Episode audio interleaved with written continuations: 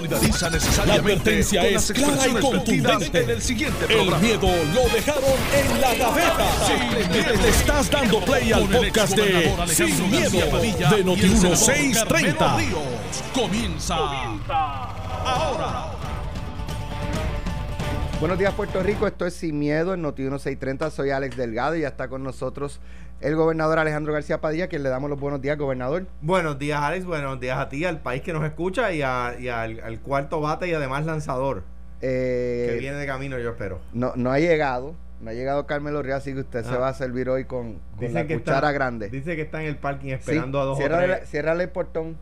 Ah, ya llegó. Está, está- está en el parking esperando a dos o tres de los que él señala aquí que quedaron en verse en el parking hoy. acabó el abuso.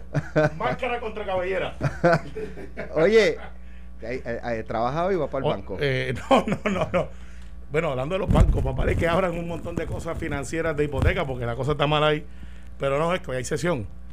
¿Qué Así van a que te- discutir? ¿Hay algo importante que discutir? sí, sí, hay muchas cosas y te las voy a dar en primicia porque vayamos todo el mundo. La verdad es que.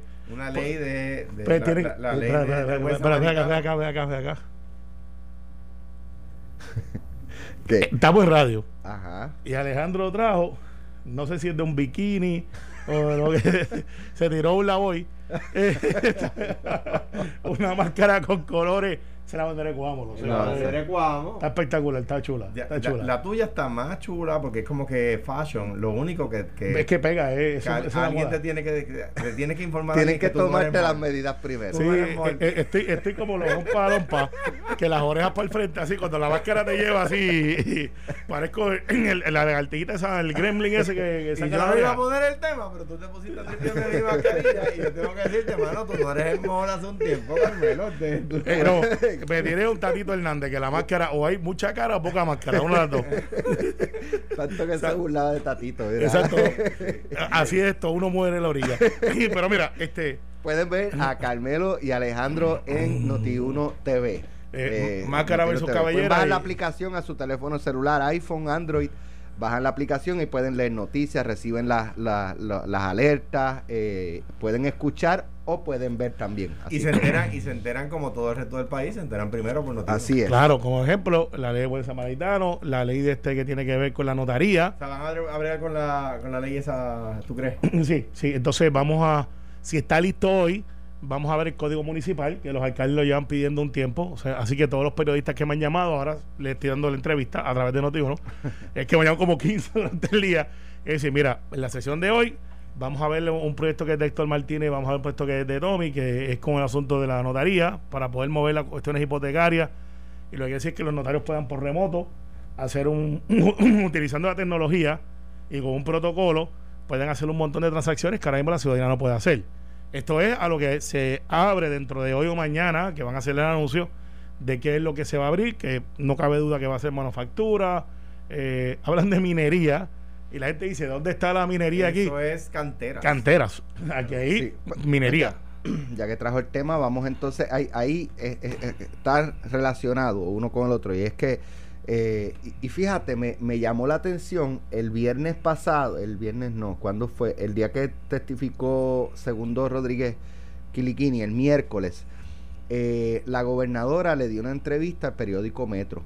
Y una de las expresiones de la gobernadora era que estaba considerando la reapertura paulatina y gradual en ese momento en que se publica la información, está la vista corriendo, el representante Jesús Manuel Ortiz ve la noticia y le pregunta al doctor Rodríguez Quiliquini, y este indica que, o sea, mostró sorpresa, según nos narró el representante Jesús Manuel Ortiz, de, de la información y advirtió que eso era algo muy peligroso. Eh, eh, eh, entonces, ¿qué pasa? De, eh, posterior a eso, se sigue hablando de, de la posible reapertura. Escuchamos a Lorenzo González haber dicho que él entendía que la parte pico iba a ser para junio, por lo tanto, no descartaba que el toque de queda se siguiera extendiendo hasta junio. Se había dicho primero mayo, Correcto, y eh, después y- junio. y porque esto se mueve, ¿sabes? Entonces, ¿qué pasa? Ahora sale el Departamento de Salud diciendo que estamos eh, casi ya el, eh, por pasar la parte pico, pero si todavía estamos en abril, no, hayamos, no hemos llegado a mayo y, y hablaba. Entonces, ¿hasta qué punto una cosa está empujando a la otra.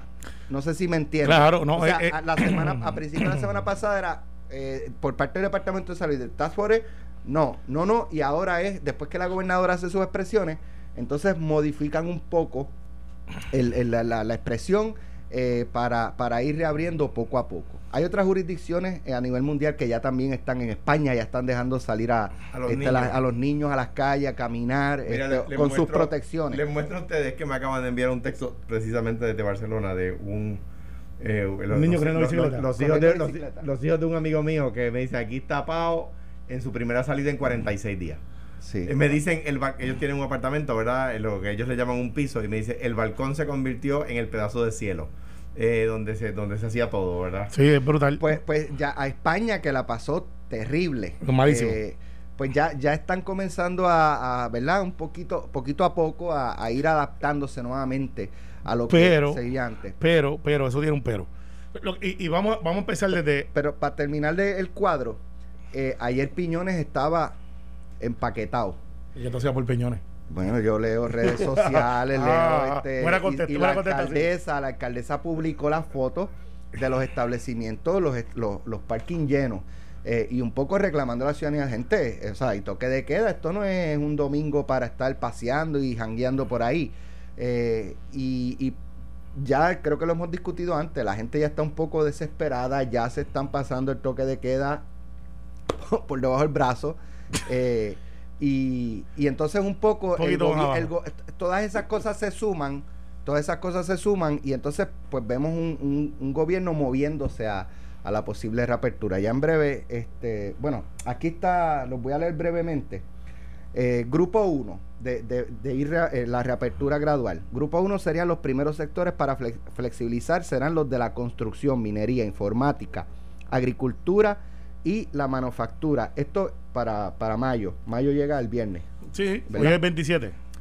Eh, segundo grupo dice bienes raíces, comercios al por mayor, finanzas, seguros, recreación, arte, entretenimiento y los servicios esencial, no esenciales del gobierno. Grupo, ese no, no, no establece fecha. Eh, semanas después le correspondería eh, el turno a los establecimientos de ventas al detalle, centros comerciales, hospederías, restaurantes, los servicios de transportación, almacenamiento, comercios eh, comerciales y, eh, o técnicos. Y en el cuarto grupo serían las escuelas, que ya son pues obviamente para De agosto. agosto. Sí, esto es un plan de seis semanas. Ahí tienen todo Mira, eh, la mesa servida. Eh, me, me reafirmo que hay un médico que se llama Carlos Santiago eh, de Bayamón que ya él estableció y parecería que el gobierno está siguiendo lo que él me explicó a mí. Eh, que esto tiene que ser un plan de seis semanas. el economista Joe Rodríguez, eh, que no anticipa el futuro eh, o, o no, o no, predice pa- pasado. no predice el pasado, dice lo que pasa es que esto tiene que tener unos protocolos, tiene que tener un montón de, de componentes para poder tomar una decisión correcta de quién abre y quién no abre y cómo abren. En este programa nosotros dijimos que los restaurantes, eh, que está en uno de los grupos, creo que es el tercero, eh, tendría que tener la mitad de la capacidad de lo que son lo, lo que está autorizado y que los alcaldes van a tener que dejar o flexibilizar para que tengan entonces un área al aire libre para poder rescatar esa industria. Pero ¿qué pasa? ¿Cómo es que estamos tomando las decisiones? Eh, aquí se ha admitido, y no es malo, no, lo estoy diciendo, no, no lo tomen a mal, No es una crítica. no es una crítica, que se cerró por un gut feeling. O sea, la gobernadora dijo, yo voy a cerrar y cerré Instinto. un instinto. Eh, y lo han admitido. Yo cerré por instinto, porque no habían estadísticas, no sabíamos. Y yo creo que ese instinto salió bien al principio. Aquí nadie puede decir que, que no lo hicimos bien. Pero los segundo y tercer componentes tienen que estar acompañados de estadística. Por eso es que choca la economía con la salud, que no deben de ser incompatibles. Eh, pero chocan porque el instinto estuvo bien, pero después yo tengo el instinto, ¿cómo yo entonces evito lo que yo tengo temor, a pesar de que estoy a, a favor de que vayamos abriendo? Un rebote. Porque al igual que miramos España, miramos Japón, miramos China, todos estos sitios que han pasado, todos ellos han tenido rebotes. Han tenido rebotes porque pues, si tú tienes gente que no está infectada, pero de momento sales y está Alex, está Carmelo, está Alejandro, estamos por ahí yogueando, todo lo que sea, eh, pues sabemos que hay más gente interactuando, nos vamos a contaminar. ¿Por qué? Porque donde hemos fallado es que no hemos hecho pruebas, pruebas, pruebas, pruebas para cerrar los círculos. Ayer me llamaba hace unos días el doctor Dondi Martínez, que es dentista. Y él me dijo, Carmelo, yo voy a abrir. Yo, pero es que yo creo que ya tú puedes abrir, pues tú eres médico. Me dice, sí, pero yo soy dentista y entonces lo que voy a hacer es que voy a hacer pruebas rápidas a mis pacientes. Hoy me llevó a un bufete de abogado que, está loco por abrir y a lo mejor Alejandro que tiene alguna plemanía también, van a hacer este protocolo.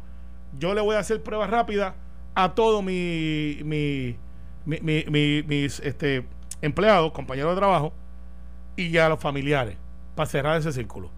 Bueno, ¿cuánta gente puede hacer eso? Algunos sí, otros no, porque eso cuesta. Tú tienes a alguien como Castellón que tiene como 15 tiendas, tiene 780 empleados, que ahora mismo están en su casa, que tienen tiendas de zapatos. Pues Castellón tendría que hacer 780 pruebas, más familiares son 2.000 pruebas, es un montón para alguien que está pagando renta de un mall, que no ve todavía. Toda esta cosa. Lo que quiero decirle, el plan no es tan simple como decirlo. Y tiene que estar basado en ciencia. Y ahí es que hemos fallado. Porque ahora mismo vamos a abrir por un instinto. Y eso es peligroso. Vuelvo y repito, yo estoy a favor de que vayamos abriendo. Pero mi estadística no es la correcta. Es un gut feeling de lo que yo he visto que los hospitales no están llenos. Por lo tanto, eh, a lo mejor tenemos 15 mil, 20 mil, 30 mil personas infectadas, pero no están en los hospitales, que, es donde realmente tú mides cuántos se mueren, si lo estamos contando bien, pero no tenemos lo de Nueva York. Ayer yo hablaba con la pre- vicepresidenta de la Asamblea Legislativa Nueva York, Maritza, la de Somos, y me dice que tienen al frente de su distrito tres, tres containers de gente fallecida. Sí, sí, sí, hay fosas comunes en Nueva York. Eh, Sí, pero o sea, eh, eso, eso es brutal. eh, esa gente la entierran a todas en el mismo en la misma fosa para que tengamos el visual grotesco, pero, en Nueva York. pero esto es la capital del mundo. O sea, allí no allí el dinero sobra. Exacto. Mira, Mira, en, en cuanto a la reapertura, en primer lugar, una cosa que yo me gusta aclarar, lo hice ayer en, la- en Telemundo, me gusta aclarar lo siguiente. Eso es una recomendación que se le hace a la gobernadora. Nadie piense, me, sorprendería que saliera exactamente como se les recomendó. Me sorprendería mucho, porque, por ejemplo, poner tan arriba en la ecuación la, el tema del entretenimiento, a mí me sorprende, ¿verdad? Eh, me sorprende mucho que comedores esté después. Eh, yo creo que el secretario de la gobernación, lo digo con mayor, mayor de los respetos, discrepo de él cuando dice que no es una buena idea eh, tener comedores eh, repartiendo comida, o sea, sirviendo comida, cuando, cuando se permite a los restaurantes servir comida. En, un- en, un- en una, en una cocina de un comedor hay menos gente que en la comida de un, de un restaurante tradicional. de acuerdo contigo. Eh, y además eso ayuda al agro. Yo no quiero pensar, y lo digo así porque no tengo ninguna información para sostenerlo, yo no quiero pensar que los importadores de alimentos están eh, eh, cabildeando en esa dirección porque saben que comedores es fundamental para la agricultura. Yo, yo quiero pensar que el secretario de Agricultura está cabildeando para abrir comedores. Porque él sabe que eso y los mercados tradicionales, los, los mercados eh, eh, familiares, son la, la- la- la puerta más grande de salida que tienen los agricultores.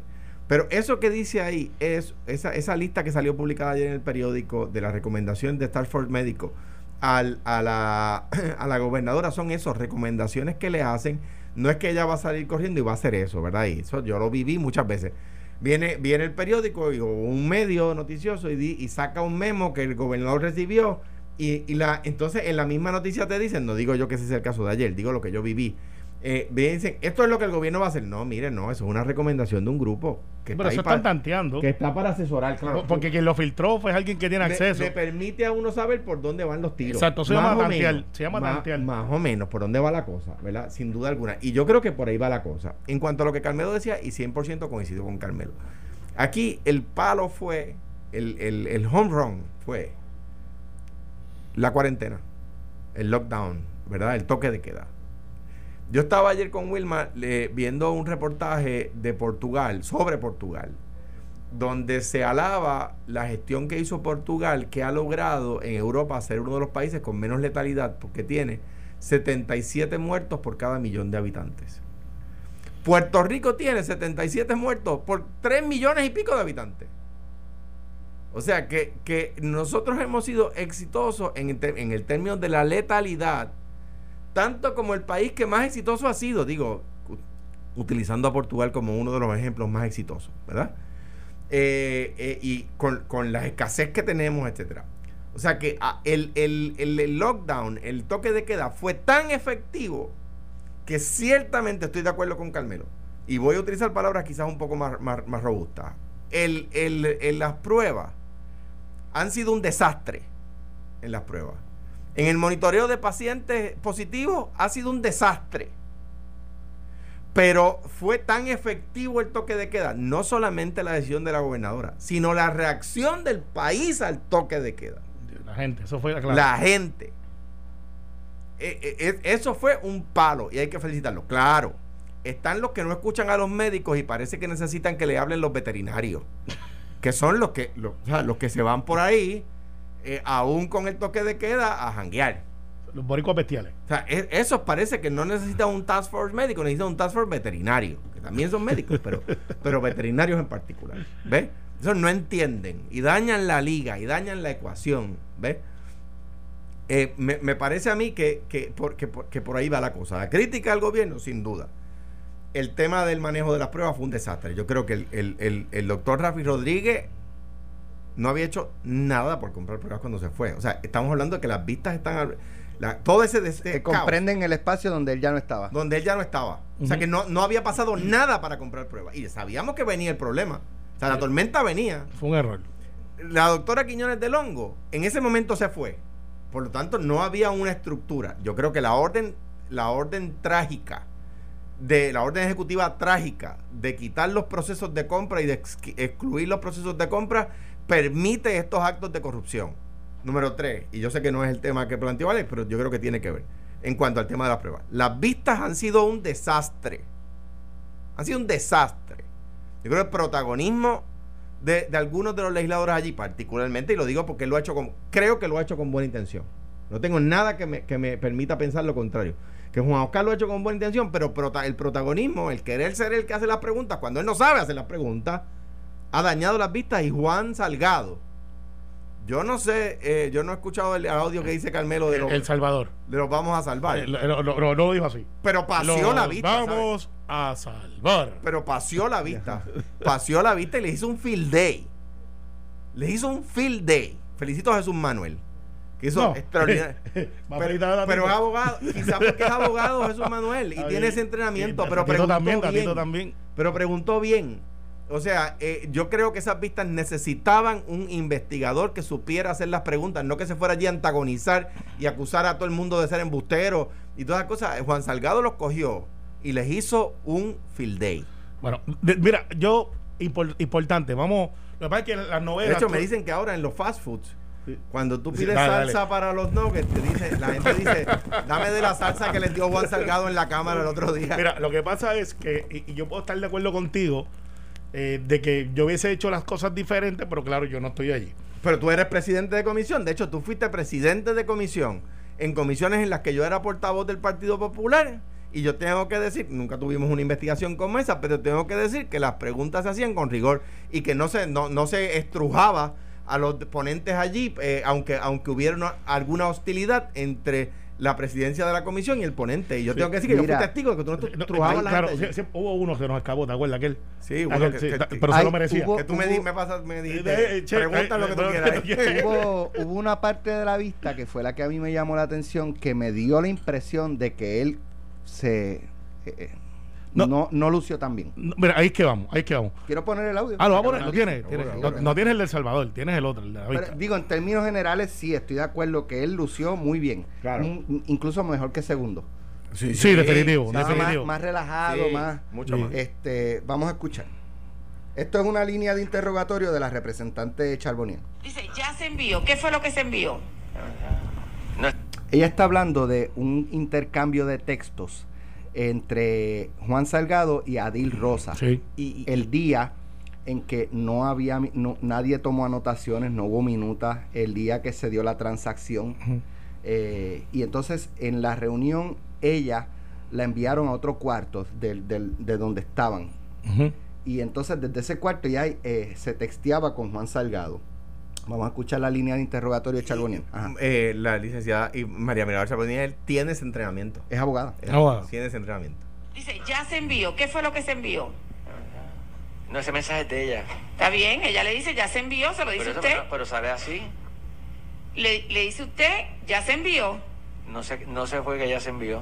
El mensaje de que Usted no sabe qué es lo que ella le quiere decir con lo que se envió. Ah, pudiera haber sido la, la 113 que se la llevó al, al, al general Burgos. ¿Cuál, ¿Cuál 113? ¿De qué? ¿De cuál es? Porque se generaron varias 113. ¿Cuál 113?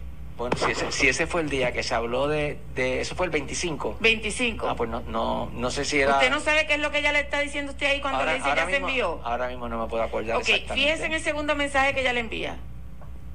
Sí, el de. Mire, ella le dice, doctor, el mensaje es que debemos realizar esto con un proceso ordenado y nos cubramos todas las partes. Eso es lo que ella le dice, ¿verdad? Sí, acuérdate que ella Doctor, tiene. eso es lo que ella le dice a usted. Sí. Ok, le pregunto, doctor, ¿usted sabe o se imagina o, en- o qué es lo que usted entiende? ¿Qué es, ¿Qué es lo que se debe cubrir? Que ella le dice a usted. ¿Qué es lo que ella, que ella le pide y le dice a usted? ¿Por qué ella le dice que se tiene que cubrir algo? ¿Qué Bueno. se imagina usted que Adil le está diciendo? No, porque después hablamos, yo hablé con ella. ella lo que- Doctor, la pregunta es clara. Por eso, pues, yo no me falle ahora porque no, usted estaba ahí sentado Por toda eso, la pues, mañana. por eso, ¿Qué es lo que usted entiende que Adil le dice a usted? que tenía que hacer las cosas correctas, todo paso por paso. Porque usted le había dicho algo previamente. No, Pero que, o sea, ¿por qué ella le dice ese mensaje? O sea, ese mensaje vino así caído del cielo.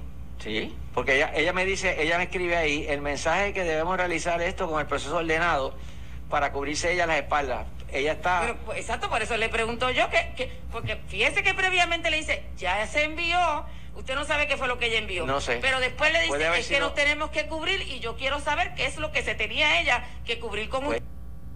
Mira, Cubrirse las espaldas. espera, mira, pero te voy a decir mi análisis. Las vistas tienen un propósito. Eh, y yo creo que alguna gente está desviándolo con algún éxito porque es parte de la estrategia. Yo creo que aquí la tarjeta no es el Task Force. Eh, de verdad. Al principio yo tenía mis dudas y yo estoy en récord diciendo que Segundo Rodríguez y, y que El Salvador, eh, el Xavier de Salgado, tenían que renunciar. Ese es el récord de lo que yo dije porque iba a hacer una distinción y fui bien claro en aquella grabación que la pueden correr, que dije, no tengo ninguna información que diga que ellos hayan hecho algo, pero, pero van a hacer una distracción. Llevamos tres semanas hablando de ello. Y ya el Task Force no es tan vocal como antes, ¿te acuerdas? Ya no hablan mucho. Eh, pero siguen dando recomendaciones. De hecho, tuvieron dos semanas sin reunirse con la gobernadora, según el récord que ellos plantean. ¿Qué es entonces lo que es las vistas? Las vistas han probado lo siguiente. Uno, hubo un proceso no ordinario de compra de unas pruebas que basado o socolor de la base de una emergencia violaron, y digo la palabra violaron con toda la intención, todos los protocolos habidos para una sana administración de compra. Eso yo creo, Eso, boom, eso es así. está estipulado. Es así y, y por virtud de una orden ejecutiva que, que, que, que fomentó que fuera así. Claro. Dos, no cabe duda de que Mabel Cabezas, que eh, es la parte vinculante en todo este proceso, en las compras, y no cabe duda de que había una persona novata que utilizaron para que hicieron las compras más importantes en un proceso de emergencia como este. Y dijo y, y usó la palabra utilizaron. Esto no fue orgánico, esto hubo un esquema. Hubo un esquema para que una persona que había sido funcionario con una compañía, que yo sigo en la teoría, por la información que tengo, de que hay otros empresarios envueltos que utilizaron a Apex para poder este, hacer este lo que hicieron, utilizaron sus palancas para que en 14 horas, cuando habían, y esto es muy importante, cuatro o cinco compañías más con precios más baratos, que la diferencia entre delivery de unos y otros eran de tres o cuatro días, mucho más barato, escogieron la más cara y, en, y dejan 19 millones de pesos transferidos en 12 horas. Y era la misma prueba. Y era la misma prueba. Era la Exacto. misma prueba que yo, yo tenía la inquietud de que a lo mejor una Era más chip y eso, pero, nos, una de nos las cosas indicaron que era la Salgado misma. dice el viernes eh, y que la, la comisión no tuvo cómo responderle es nosotros no teníamos la, la otra propuesta sobre la mesa. A nosotros no nos llevaron la otra propuesta. Y pues ahí es que vamos. Buen punto, buen punto. Aquí lo que entonces se planteaba es que desde el Task Force se estaban tomando decisiones. No cabe la menor duda, por más que diga el doctor Segundo y el Salvador eh, Salgado, que ellos sí influyeron en la toma de las decisiones porque son el Task Force, y no lo digo de mala fe, de que ciertamente ellos fueron y alguien los utilizó a ellos para justificar su compra. O sea, aquí, aquí que lo que hay que ver es esto. Por eso a lo mejor eh, la otra propuesta tiene, la hubo, pero no se la presentaron. No se le llegó a ellos, ¿Por no le llegó a Porque ellos. el, ¿Por esque- qué? el esquema entonces no estaba en el Task Pero, Force. pues, claro. ahí el es. esquema estaba en contigo. otro lado. Estoy de acuerdo contigo. Está en otro lado. Entonces, se han concentrado en el Task Force porque es, es muy divino, eh, pues gente que, que- que- que no son muy humildes cuando hablaban eh, y que ahora, pues tú lo has visto que le han dado su dosis de humildad. Pero, ciertamente el Task Force, de, mí- viéndolo desde acá, no necesariamente tienen que ver en el esquema, porque la palabra es un esquema, donde dijeron, aquí hay una oportunidad, vete y llámate a fulano, y está Mabel Cabeza, no me cabe la menor duda, porque está ahí en todas las ecuaciones, está Adil Rosa, está Cuárez, si está Longo o no, eh, porque hay unos sitios que la ponen allá y otras no, yo me inclino a pensar que no. Que no.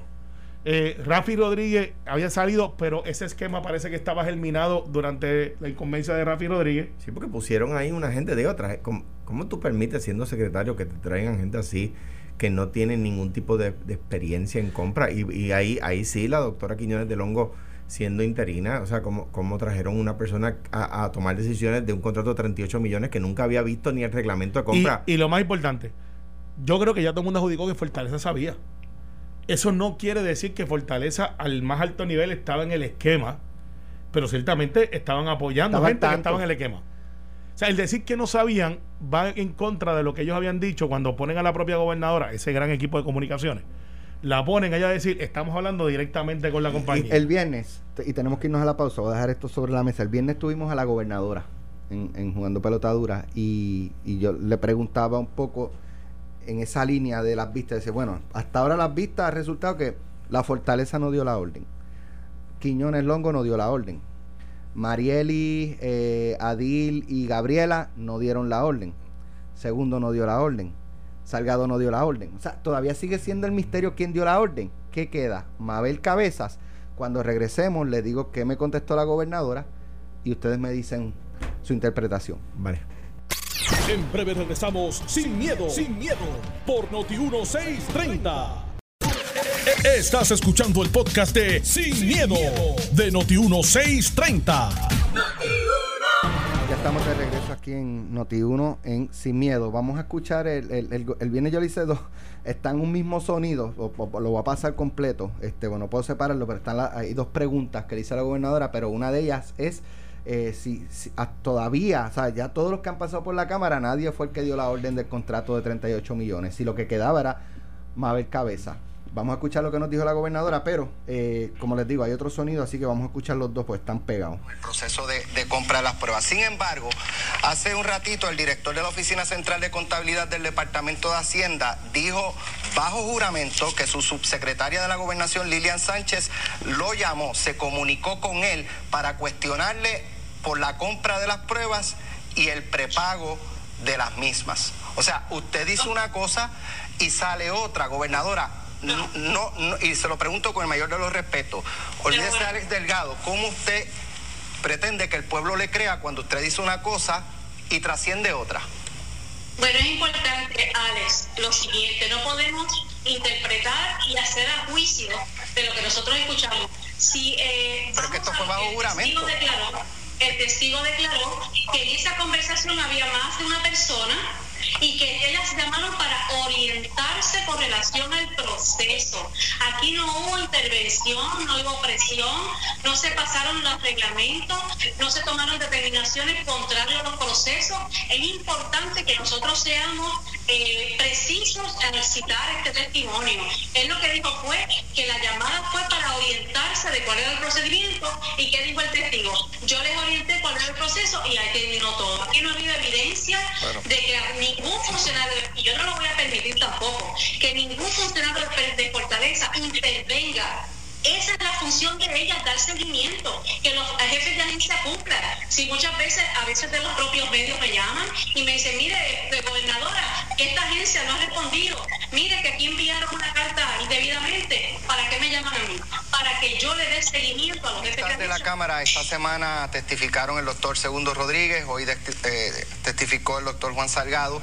Por lo que vemos, la Fortaleza no dio la orden. Salgado no dio la orden. Segundo no dio la orden. Arlín, eh, Mariel y Gabriela, creo que eran las otras tres las que de orden no dieron la orden. Doña Conchi no dio la orden. ¿Qué nos queda? Mabel Cabeza. Bueno, mira, eh, Alex, eh, es, bueno, es importante destacar que la señora Iris Santo, que declaró hoy, establece que hay un reglamento para las compras de emergencia. Hay personas que tienen delegada esa función y aquí en este caso se siguió el proceso, se fueron los documentos hasta que llegó Hacienda. Si ahí no hubiese cumplido con el reglamento 31 de Hacienda, si no se hubiese cumplido con los reglamentos de compra, ese documento no hubiese llegado a Hacienda. O sea, usted está usted está... funcionarios que intervinieron en este caso firmaron para que se diera esa compra. O sea, usted está eximiendo a Mabel Cabeza de responsabilidad. No, yo no estoy eximiendo a nadie, discúlpame, yo no estoy eximiendo a nadie. Aquí hay que llegar hasta las últimas consecuencias si alguien entiende que alguien hizo algo incorrecto. Lo que quiero decir es basado en la pregunta que me hiciste, ¿quién autorizó? Y yo digo que aquí hay un reglamento que se siguió. Y aquí está un gobierno de ley y orden. Tienen que seguir los reglamentos que hay pendientes. ¿Cómo ¿Cuál reglamento? si la que firmó el, contrato no lo había leído. Ahí es que vamos. Yo creo que es que ese, ese excelente equipo de comunicaciones eh, que lleva un mensaje tan claro que después tenemos que estar aclarándolo. Eh, de, hecho, déjame ¿tú conoces a Lilian Sánchez? Sí, sí, yo. Ella trabajó antes en Hacienda.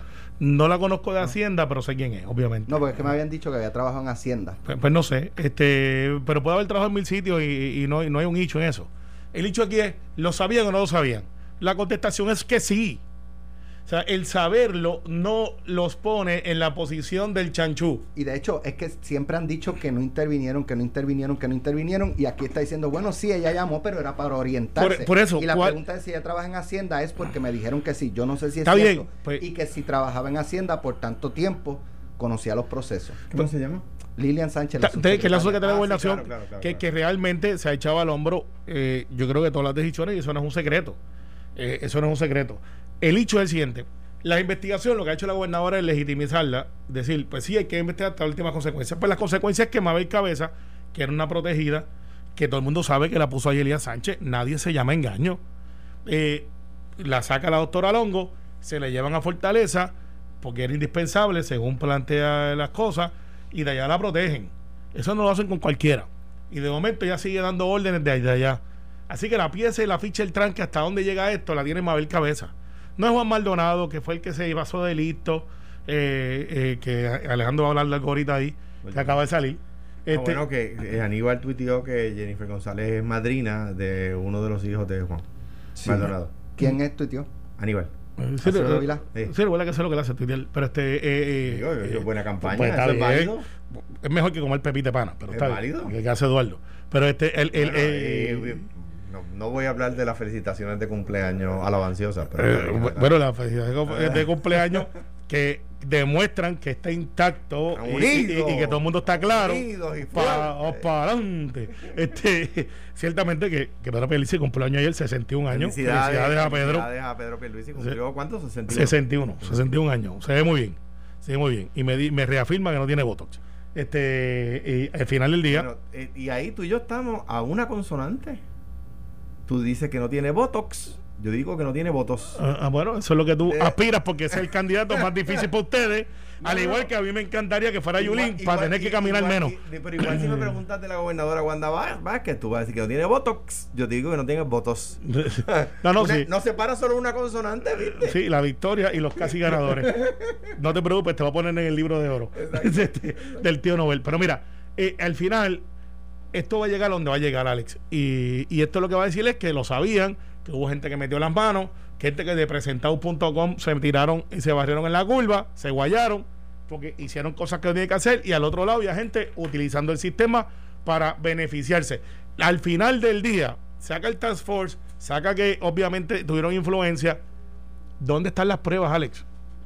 Porque siguen diciendo que no hay pruebas, y por ejemplo, a ti te tiene que haber llegado, Alex, a ti Alejandro tiene que haber llegado yo hablé con dos o tres miembros de, de, laboratorio que nos escuchan, gracias por su sintonía.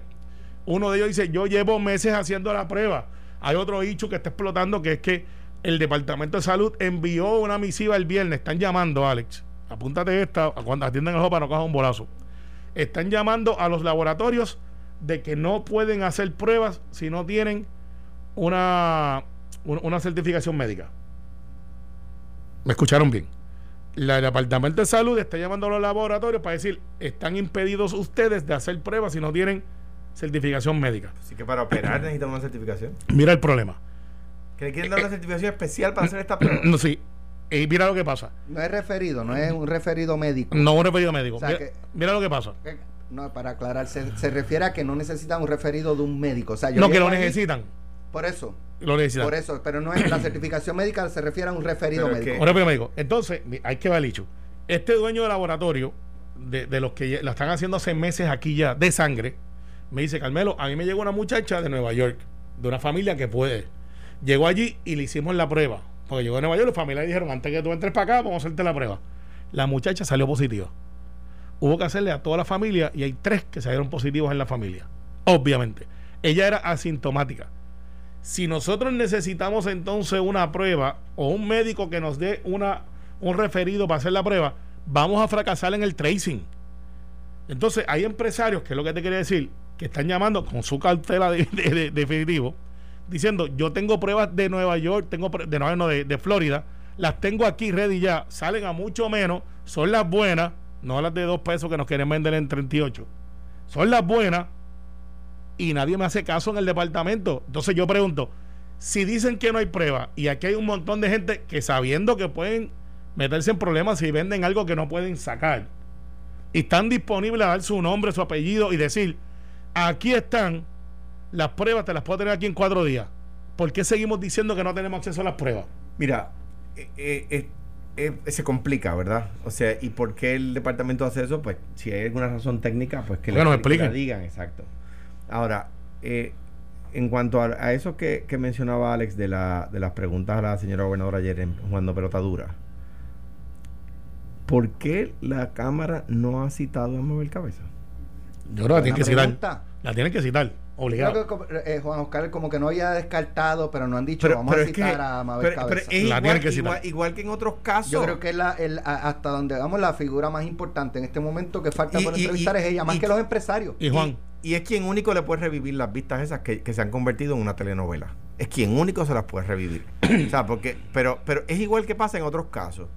Juan Oscar hace un revolú, da la cosa y señala y se rasga las vestiduras y luego no, no cita a la gente fundamental. No cita a la gente que le y la gente, la gente que todo el mundo comenta que tiene la información.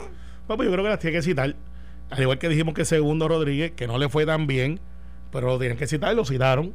Eh, Salgado, que aparentemente lo que tiene es un problema de ego, pero no le fue mal. Yo, yo no le puedo dar esas pelas que tú le das porque yo, creo- yo creo que Yo se las puedo dar. Digo, yo Eh, creo, y yo, y yo me reafirmo en que sin duda alguna el Task Force fue una buena idea. Yo creo que Lo esa es, gente- esa lo gente es. Ha, hecho, ha hecho un buen trabajo y la tasa de letalidad tan baja que tenemos, yo creo que se debe en gran medida a las decisiones que tomó el gobierno, algunas de ellas por el Task Force, que vino después de la decisión de, Eso te iba a decir. Sí, pero la gobernadora tenía asesoramiento de los Sí, que claro, cuando claro. tomó la Ah, decisión. Pues muy claro. bien. muy- y, y ella lo admite, fue un feeling. sí, Y- Sí. y- pero, pero también de la reacción pública a la decisión. O sea que la gente masivamente apoyó el toque de queda, claro, con excepciones raras y cada vez menos, como decía Bueno, Alex, con la información, la información que teníamos de la gente que estaba muriendo, obviamente hicieron caso. Pero el hecho no es el siguiente: las vistas no han sido una pérdida de tiempo. Sí ha tenido sus up and downs. Si la saben eh, resumir en el último capítulo, esto no puede ser interno, eh, externo. Yo creo que le queda una semana. Porque la gente está diciendo que cuál es Yo el estoy de resultado. acuerdo contigo dicho así. O sea, no es que no han descubierto nada. Es que, mira, por ejemplo, María Mirada Chapolín, que sabe hacer preguntas, hace esa pregunta. Y cuando le dice, mire, que ella, que usted interpreta por esto que yo le dije. Y cuando le va a decir, es que yo hablé con ella después. Pues por supuesto tiene que ver con lo que le está preguntando. No, no, no, contésteme. Sí, porque quiere. Pero bendito sea Dios si te, aca- te- te está diciendo que te va a decir qué significaba porque lo habló. Déjalo decirlo. Claro, porque quieren tener las, las ¿Eso es manos lo en sangre. ustedes los abogados en los tribunales? No, No, no, no, no, no, no. puedes no. decir- Eso no fue lo que precontésteme, sí Mm, o no, no. no, estás Pero- viendo pero- mucha pero- película. Sí o no, Pero pero, tú le- déjeme, sí o no. Pues te voy a decir cómo se hace. Tú le dices a la persona, mire, haga una cosa, dígame sí o no y luego me explica. Exacto, pero, el pero otro mira, día yo fui testigo en un, en un caso y el, y el juez le dice a la me dice a mí, ¿es susceptible de contestarse con un sí o con un no? Y le digo, no, su señoría. Y me dice, pues conteste. Sí, y mire, lo importante de esta investigación han salido un par de cosas. El hecho es que no lo podemos centrar en el Task Force, tiene que centrarlo en, en lo que pasó, el intento del tumbe. Había gente que posiblemente están rondeando por ahí todavía en las agencias, que están en ese vacilón. Y si lo hicieron en salud, lo van a hacer. están repensando. ¿De acuerdo que yo dije en este programa? Cuidado, no se zumben, no se zumben lo de las carpas para los homeless, que quieren pagar 3 mil pesos en un parking y entonces pues están, ahora lo están repensando, así que gracias por escucharla sin miedo. Están repensando lo del coliseo, eh, porque no tienen tanta gente en cama. Centro convenciones. Centro convenciones. Porque no es necesario. Pues no es necesario. Si nos están escuchando, cuando decimos las cosas nos escuchan y cuando decimos repiensen también. Pero, pero Alex, lo importante, las vistas tienen que tener un propósito de terminar con una acción de referido. Yo creo que ellos ya hoy tienen información para un referido sustancial. A justicia. A justicia, obviamente. ¿Sobre? ¿Sobre So- qué persona? so- sobre por lo menos dos de ellas. Eh, y Juan Maldonado, obviamente, por carambola que hay ahí, que no ha sido entrevistado, pero y, y- y Juan Maldonado con su jefe de facto, porque vuelvo y repito, hay gente detrás de eso que no son de esos dos. Esos dos prestaron el nombre y se barrieron en la curva porque después ahora salió Vic, el que había dicho que no había, esa no era su firma, salió después diciendo que sí habían autorizado. Y, y hay un empate por otro lado, con Puerto. La Junta de Supervisión Fiscal le está sugiriendo a la gobernadora que eh, parte de los 2.200 millones que recibieron la semana pasada el gobierno de Puerto Rico aprovechen para concentrarse en las pruebas. Comprar pruebas Prueba, hacer prueba, prueba. Hay disponible, Alex. Yo hay, quisiera. hay disponible, yo creo que después del proceso de los, 10 de los 38 millones, que, que deben haber aprendido algo por lo menos, oye, del 25 de marzo, Va un 30 de marzo ya con... y hay este, gente o sea, comprando. tiene- ya tienen que haber... O sea, no tenía que ¿A ser ni- ¿A quién le están comprando ahora? De- daba, tiempo, Aumentenle- daba tiempo para hacer un proceso formal. Claro. Claro, mira, más que eso. Entonces, si yo. y yo todavía no lo han hecho. si, yo, si yo estoy recibiendo gente que me dice, Carmelo, que cuando te llaman a 10 porque están desesperados, han enviado, para que sepan, han enviado propuestas al Departamento de Salud, sabiendo que van a estar en un cristal que todo el mundo los va a poder ver. Porque ahora van a salir los serios. Porque el chanchullero se esconde. El que es serio va a decir, yo tengo las pruebas. Hay empresarios, hay empresarios que tienen las pruebas y que están disponibles para traerlas aquí. Si no es una cuestión de chavos, de chavito, chavito, pues entonces, ¿por qué no las compran? No me pueden dar canto de sirena de que no las tienen. Hay pruebas disponibles allá afuera. Las hay. Hay que comprarlas. Ah, que salió un chanchullero por ahí, lo metemos preso. Y una información muy importante en cuanto a eso. Lo- los alcaldes han firmado eh, un acuerdo de colaboración confidencial con el Departamento de Educación en cuanto a las personas a las que le hacen las pruebas, ¿verdad? Claro. Pero los alcaldes están diciendo, mira, el acuerdo de confidencialidad es para que yo no divulgue la información, pero me la tienes que dar. Bueno, para saber tengo dónde están. Tengo que poder dar seguimiento. Claro. Lo- lo- lo- lo que Entonces, hoy están los alcaldes peleando porque no le quieren dar la información. Y Entonces, yo tengo lo- alcaldes diciendo, ¿me puedo llevar un interdicto? Eh, Entonces, eh, y tienes laboratorios que quieren hacer la prueba, pero los planes médicos están cabildeando para no pagar la prueba, a pesar de que nos han dicho que el gobierno federal va a reembolsar el costo de la prueba. Háganle pruebas a todo el mundo, a todo el mundo, porque es como único vamos a saber dónde todo están. el mundo. ¿Cómo, ¿A quién te refieres? A- a- a- por ejemplo, Alex Delgado. Hoy me hago la prueba ya. Ok, si tú, por ejemplo, entiendes. Que. o- o- Exacto, o- o- por eso, no puede ser como por eso, que- por eso, para aclarar. para aclarar, no es que sea como un amigo mío eh, que tú le preguntas si tiene alguna condición y aunque sea única y exclusivamente para mujeres, la va a tener. Por eso es hipocondriaco. Pero si tú, por ejemplo, yo llegué de Nueva York, llegué de acá, voy a trabajar otra vez, voy para la construcción, pues mira, usted viene para acá, soy dentista, tengo este mi personal, vamos a hacer la prueba para que saber si esa persona está bien o no está mal. O sea, a pesar de que las pruebas no necesariamente son el, único requisito, pero hay que hacer la mayor cantidad de pruebas para saber dónde es que estamos, para poder reabrir restaurantes, estéticas, barberías, eh, todo el mundo, este, hay que hacerle pruebas, es como único, porque de lo contrario estamos haciendo una decisión eh, por instinto y a veces salen bien y a veces salen mal. Claro. Mira. Comedores este, escolares, yo sé que está, ¿cómo tú estás en eso? Que abran. Alex, Que abran. y yo son tres a Pero la gobernadora planteó que, a este, de hecho, eh, Margarita le pregunta, mire, es que Jennifer González está pidiendo, y, y ella dice, bueno, lo que pasa es que ella no sabe que yo tengo una carta aquí de la Asociación de Empleados de Comedores Escolares, que la mayoría son mayores de 50 años, son susceptibles a contagiarse y tenemos que protegerlos. Y eso aparte de eso, y eso es verdad. ella tampoco sabe que a nosotros ya hablamos con el gobierno federal y nos permitió manejar esto de este y este y esta forma. Y entonces yo, yo le digo, ven acá y ustedes no hablan.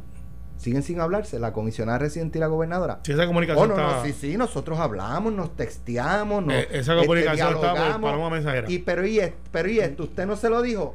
No, porque ella no me preguntó. Mire, ¿Really? la Esa es la relación de la comisionada residente y la gobernadora de Puerto Rico. Mira, eh, ese hecho lo va a perder. Lo va a perder. Al igual que está perdiendo el asunto económico porque todos los empresarios le están tirando. Hoy salió a CODESE también, de que son las uniones, la- la- como que el, el grupo que- de todas las aseguradoras, diciendo, mire, déjenos abrir.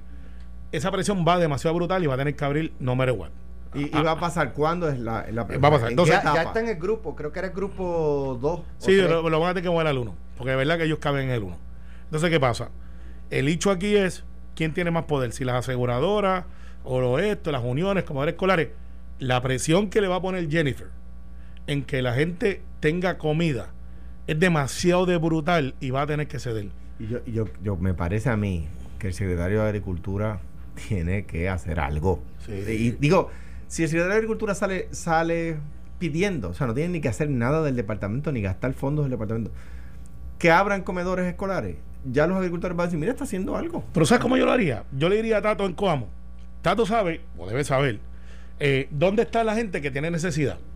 Yo cojo mis empleados municipales, mis compañeros de trabajo. Están llevando compras. Y, exacto. Y le digo, Tato lo está "Oh, haciendo. ok, vete al barrio, dime un barrio que queda lejos allá. Eh, lejos, Sí. pues digamos, Pulguilla, este, Pulguilla. Ayale, Ayale. Pues, ok, ¿cuántos nenes yo tengo allí? Porque yo tengo que tener, primero el transportista con escolar, para que la gente sabe sepa, cuántos nenes hay. Es Cuamo, pero colinda con Orocovi y Villalba. Ok, pues entonces allá arriba. Pedro García, Ayale. Pues, pues, tú que fuiste gobernador y no vives ahí hace como 40 años y te mudaste al mejor este, a Guaynabo. Obviamente no, te ibas a mudar para otro lado, Dios para Carolina. Dios Entonces, de momento yo vengo y digo, yo tengo allá 60 nenes. Porque Tato va a saber y el transportista escolar lo sabe porque tiene un contrato de moverle esos nenes de punto A a punto B. Pues ya yo sé que yo tengo que llevar 60 desayunos y almuerzo, que puede ser un solo viaje, a esa área. No es que tienen que estar haciendo fila en el Y comedor. yo, y yo estoy de acuerdo contigo. Ahora, el reclamo de la Asociación de Empleados de Comedores Escolares, que son gente muy seria y gente muy buena, tú no los ves por ahí, no son de la gente que tú las ves que se la pasa peleando todo el tiempo por cualquier Sí, cosa. Yo tengo dos tías retiradas de ese son gente ese muy buena. Es cierto, pues mira, hay que tomar medidas mayores ¿Sabrá para protegerles. ¿Cuántos empleados de restaurante estarán en la En la calle misma. Claro. Y los puedes reclutar más Claro, jóvenes Pero, pero es que, que, son menos susceptibles Claro. y los pones a trabajar. es que cuando yo digo ahora los comedores, no es que se pongan a hacer fila, eso no va a pasar. No, no, es no, que es tú tengas. out, es carry out. Tú coges, preparas la comida, bandeja servida, y entonces el alcalde coge la capacidad que tiene él de saber dónde está la gente y le reparte la comida, como se hace con los viejitos. Que, lo- que esa pelea la va a perder también. Hay dos cosas que tú no tocas porque dan corriente. Por donde quiera que te acuerdes el anuncio de ese sí, ese sí. Ese- el- ese no. ¿Cuál este? Ese no. El amarillo. El amarillo, ese no. Aquí este es el amarillo. Ese no. Y es los viejitos y los niños. Salgan del área metropolitana. Aquí hay gente pasando hambre. Salgan del área metropolitana. Gracias Carmelo, gracias Alejandro. Mañana regresamos a las 9 de la mañana en Sin Miedo. Esto fue, el podcast de Sin, miedo, de Noti1630. Dale play a tu podcast favorito a través de Apple Podcasts, Spotify, Google Podcasts, Stitcher y notiuno.com.